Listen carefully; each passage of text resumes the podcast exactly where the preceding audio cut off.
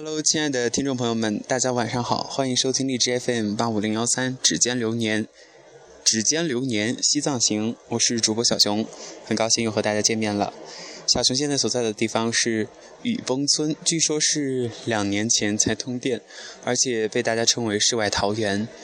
嗯，它在它这里的含氧量、负氧离子比较高，而且环境很好，污染很小。据说是涵盖了北半球的所有的这个植物类型，在这里都能找到。所以当地人或者是外来者都称它为世外桃源，很美啊。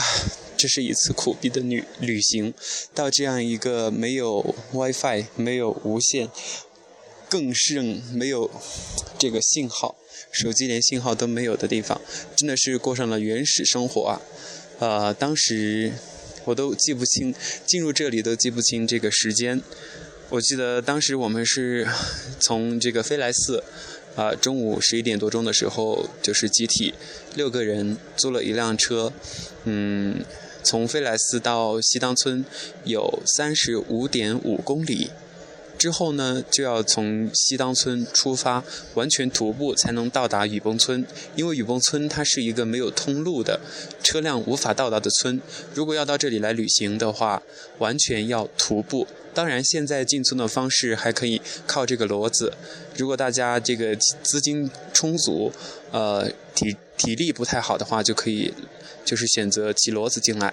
啊，就是是有。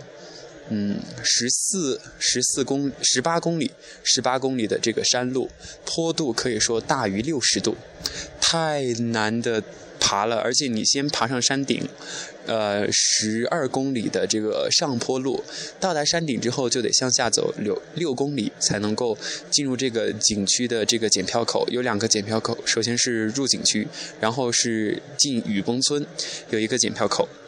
啊，我们那天六个人，有两个女生，然后有四个男生，从下午两点钟出发，而且还下着雨，大家都是雨伞、雨衣、这个冲锋衣，还有一个背包，每个人背包起码有三十斤以上，然后不停地爬山，直到走到这个晚上的九点半左右才进入这个村子，啊。真的是累惨了，感觉走的腿都不是自己了。但是，一路上就是相当于穿过了原始丛林，非常美。真的空气很好，下雨的话雾气很大，就像仙境一般，雨雾朦胧的。而且大家上来的话，最好是提前就是准备好这个什么压缩饼干，或者是含有这个呃含糖量比较高的巧克力呀、士力架等等，以此作为路上的这个。能量的补给品。我们当时是经过了，因为它途中有三个这个休憩点。第一个站一杯这个开水的话是三块钱，第二个站是五块钱，反正就是越往上越贵。脉动啊、红牛啊，通通都是十块钱以上。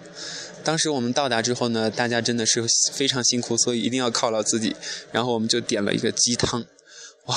那一顿吃了二百七十五块钱，比较奢侈。但是这边的这个客栈还比较多。我们入住的是徒步者之家，嗯，是这个村长介绍的。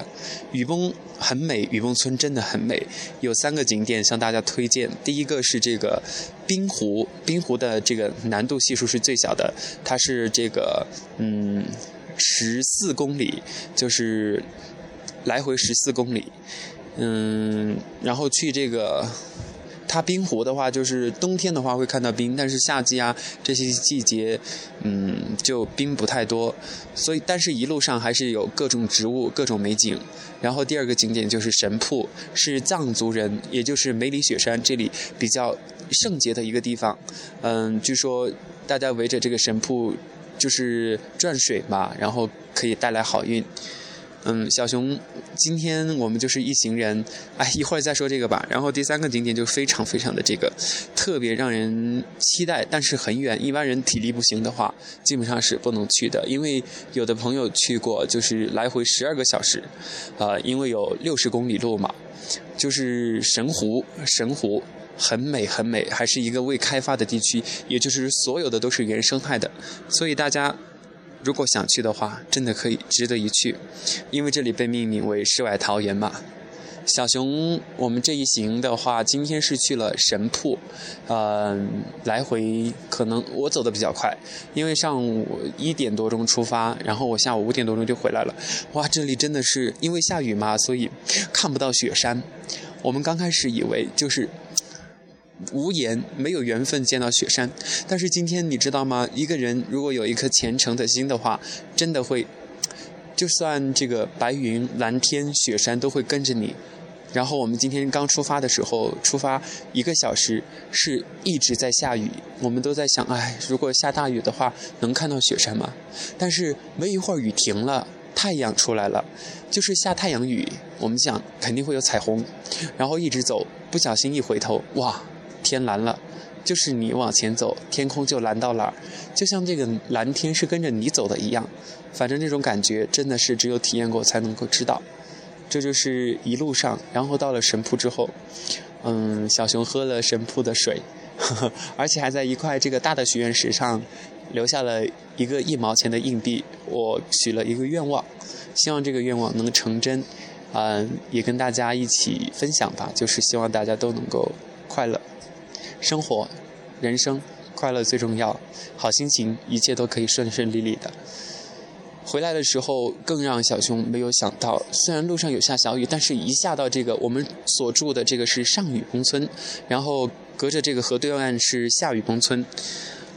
到下雨崩村再一看，哇，这个将军岩的雪山就出来了。雪山，我们今天看到了三座雪山，一共是这个，嗯。